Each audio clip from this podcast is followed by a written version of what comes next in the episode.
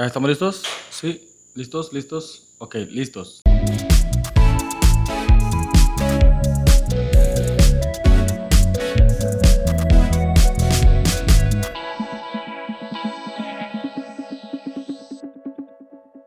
En este encuentro de regreso a clases presenciales hemos, hemos efectuado y hemos presenciado ciertos fenómenos en relación al trabajo con los alumnos, estudiantes, docentes, padres y todo lo que podamos conocer de la escuela, pero eh, realmente procesos que desconocíamos en cierto momento y a los que tuvimos que adaptarnos, resistiéndonos un poco al cambio en relación a cómo vamos a, enfrentar la nueva normalidad, la nueva realidad, al momento de que nos dijeron que teníamos que volver.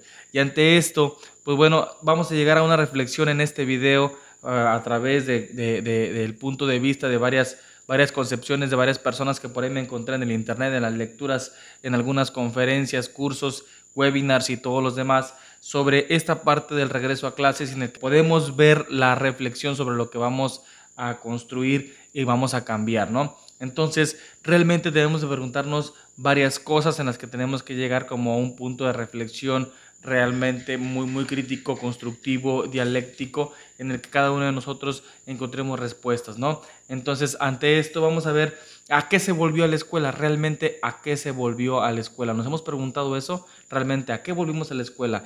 ¿Estuvimos todos realmente preparados cuando volvimos a la escuela?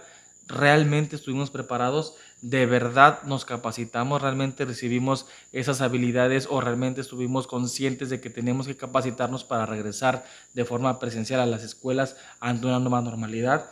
Realmente eh, detectamos bajo qué paradigma estamos regresando a las escuelas y qué es lo que estamos haciendo ahora que ya estamos de forma presencial y realmente estamos viendo qué va a pasar en, situaciones de contingencia, en razones de volver a estar en casa si es que un caso sale positivo en la, en la escuela. Entonces, todas estas preguntas podemos irlas resolviendo y podemos irlas analizando poco a poco sobre la realidad que hemos estado contemplando en este regreso.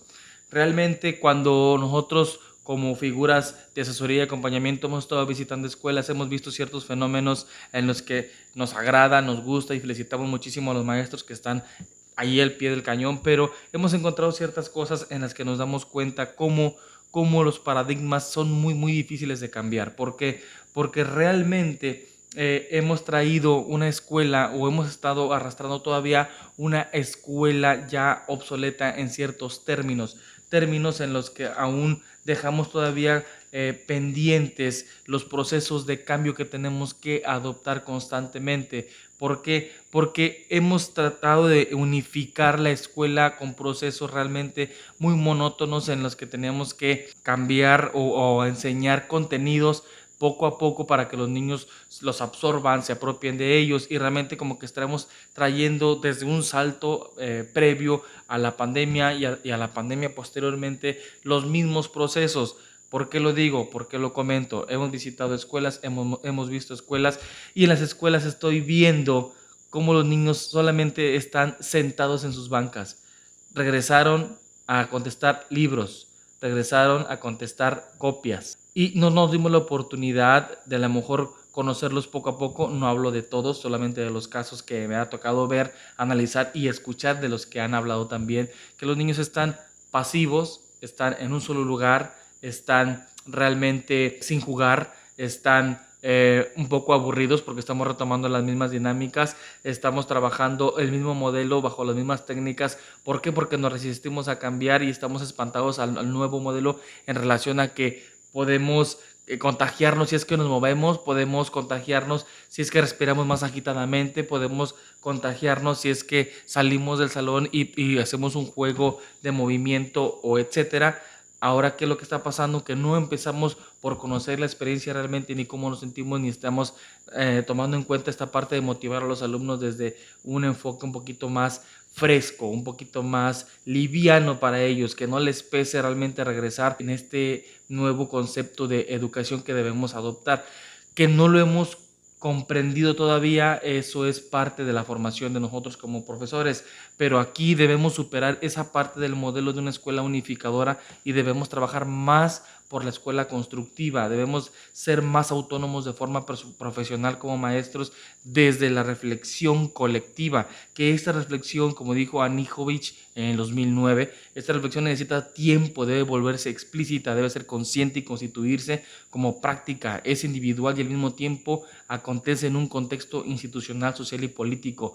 Todos somos responsables de lo que estamos construyendo en este momento con nuestros estudiantes. Entonces, ahora sí debemos de adoptar esta autonomía como un atributo profesional y, no nada más como una, construcción de que debemos de tomar decisiones, estrategias y proyectos para la escuela, sino debemos ser como una construcción permanente en la práctica. Esto no debe eh, quedarse como un mecanismo de administración educativa en el que solamente propongamos estrategias. No podemos perder de vista que la labor de la escuela realmente es un espacio formativo y no cuadrado un espacio en el que debemos transformar los procesos y no podemos estar retomando lo obsoleto, retomando cuadernillos de hace años anteriores, eh, muchas cosas en las que los niños ya saben trabajar y no les estamos enseñando nuevas formas de poder apropiarse del aprendizaje. Debemos buscar un espacio para equilibrar esas diferencias que están llegando. Están llegando muchas diferencias, mucha diversidad de formas de aprender, diferentes niveles de aprendizaje de las casas, nuevas formas de aprender, nuevas formas de dinamizar las propias actividades y sobre todo tenemos que incorporar parte de, estos contenidos ya no como contenidos, sino como retos, como problemas, como situaciones.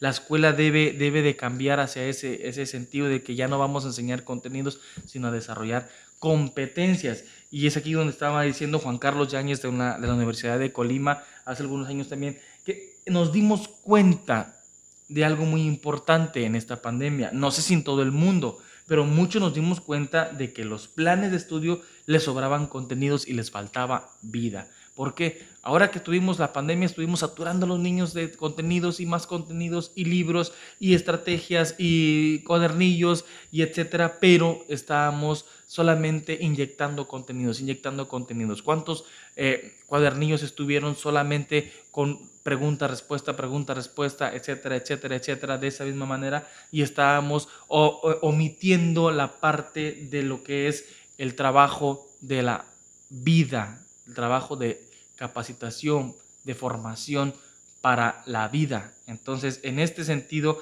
creo que estamos dejando de lado muchas, muchas situaciones en las que debemos retomar la parte de la autonomía del, aprendizaje. Sí tenemos varios problemas en cuestión de la comprensión de la heterogeneidad y de la diversidad para construir, construir planes de recuperación, para construir planes de, de atención a clases, realmente establecer acuerdos de recuperación con los padres de familia, pero no podemos regresar con las prácticas obsoletas, con un paradigma educativo ya muy cuadrado y tradicional. Realmente no podemos llegar con esa apatía de, construir nuevas cosas.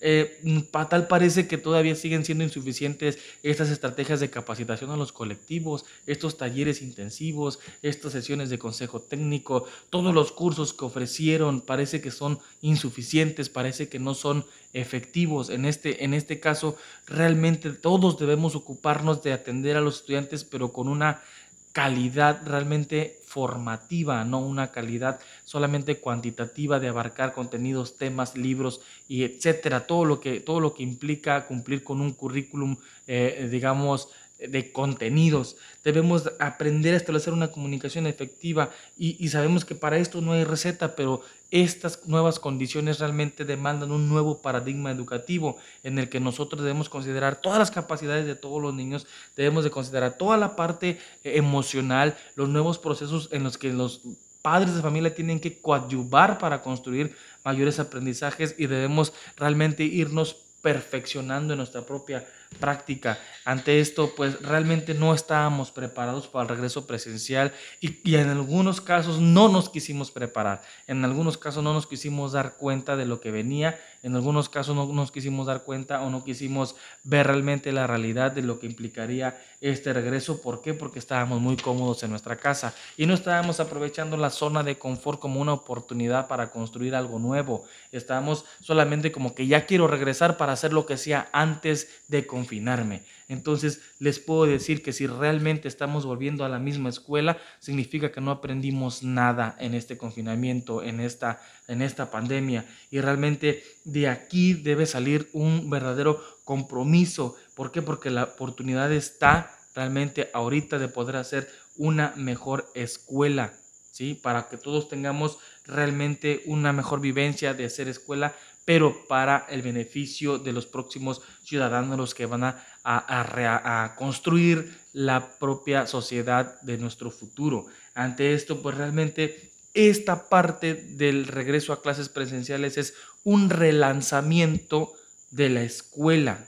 No es el fin de la escuela, es un relanzamiento de la escuela. ¿Por qué? Porque tenemos más herramientas digitales que realmente eh, los profesores adoptaron algunos profesores adoptaron para poder llevar a cabo sus clases en línea, a distancia. Ahora se habla de un nuevo rol, ahora se habla más que nada a partir de un acompañamiento, una mediación, una colectividad transformacional. ¿Por qué? Porque podemos decir que pues, ya los maestros se pueden sustituir a través de ver un video de YouTube, un tutorial o algo por el estilo, pero un video no te va a acompañar, un video no te va a asesorar, un video no te va a, orientar en el momento de que tú te conflictúes, alumno, estudiante o tú mismo maestro. Entonces, ¿qué debemos hacer? Realmente ser maestros formadores y constructores. Ante esto, el rol del profesor no desaparece, se tiene que transformar realmente. Y entonces ante esto pues se habla de una educación emergente que habla de este relanzamiento que implica la vinculación de todo lo que es la educación digital, la educación personalizada, la educación híbrida, la educación en todos sus tipos que ahora estamos experimentando. Entonces es necesario que todos nosotros encontremos las nuevas formas de poder reflexionar, construir y construir ciudadanos desde un enfoque más formativo, competencial, pero que no limite nuestra autonomía a ciertos ámbitos, criterios que solamente cuadren lo que nosotros queramos decidir, sino debemos buscar estas nuevas formas de accionar desde las necesidades y realmente que es, es un gran reconocimiento, respeto y admiración para aquellas escuelas que realmente atienden a sus estudiantes, a su comunidad educativa desde las propias necesidades, apoyándose lógicamente desde los ámbitos de la gestión educativa, pero que estos ámbitos no los han cuadrado, no los han limitado ni les han dicho hasta aquí tienes que trabajar y solamente esto tienes que cumplir para poder ser una escuela que tenga éxito y de calidad y reconocimiento de la política educativa. De esto les quería hablar y creo que la escuela debe de considerarse como un relanzamiento educativo, este nuevo paradigma, esta nueva forma de vivirlo. Entonces, Hablemos de autonomía desde un atributo profesional, pero que este atributo profesional rinda frutos en la formación, crecimiento, profesionalización y sobre todo perfeccionamiento de las prácticas educativas para el bien de todos los estudiantes, el respeto a, a los derechos de los niños, de las niñas, de los profesores y cada uno de nosotros, ¿sale? Entonces, nos vemos en un próximo video. Gracias por ver o escuchar. Suscríbanse y sigan compartiendo.